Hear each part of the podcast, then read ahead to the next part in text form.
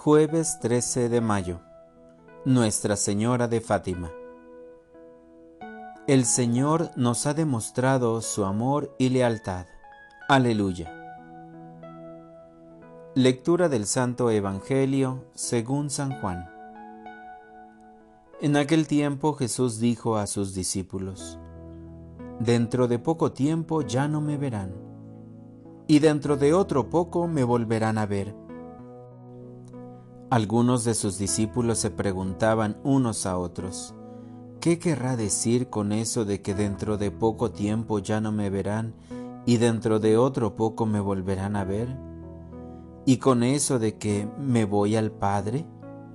Y se decían, ¿qué significa ese un poco? No entendemos lo que quiere decir. Jesús comprendió que querían preguntarle algo y les dijo, están confundidos porque les he dicho, dentro de poco tiempo ya no me verán, y dentro de otro poco me volverán a ver. Les aseguro que ustedes llorarán y se entristecerán, mientras el mundo se alegrará.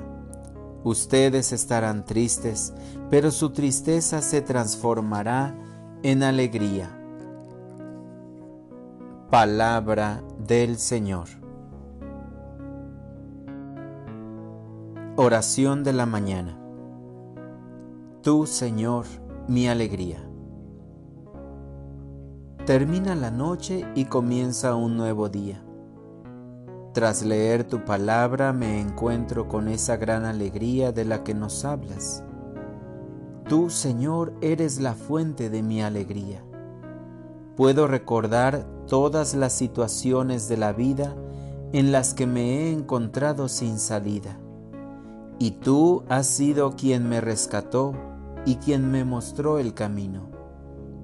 Mi corazón te anhela, Dios mío, y tiene sed de ti, sobre todo en el día a día, cuando el ritmo de la vida con tantos quehaceres me hace alejarme de ti, de tu amor, de tu misericordia. Por eso en esta mañana te pido que me regales esa alegría que solamente viene de ti, la alegría del corazón, pues la verdadera felicidad la encuentro en ti, a pesar de las dificultades de la vida, pues esa alegría que tú me das es parte del camino diario del cristiano y no está en cómo yo quiero que pasen las cosas, sino como tú quieres. No hay alegría más grande que caminar con el Maestro. Para orientar mi vida. El día de hoy voy a comenzar con la convicción de que Jesús es la fuente de mi alegría.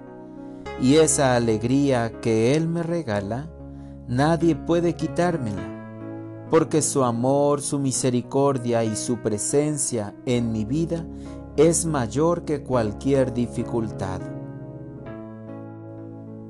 Gracias Señor por el regalo tan grande de convertir mis tristezas en alegría, porque en esos lugares, circunstancias y problemas oscuros, tú has estado conmigo convirtiendo las tinieblas en luz y el frío en calor.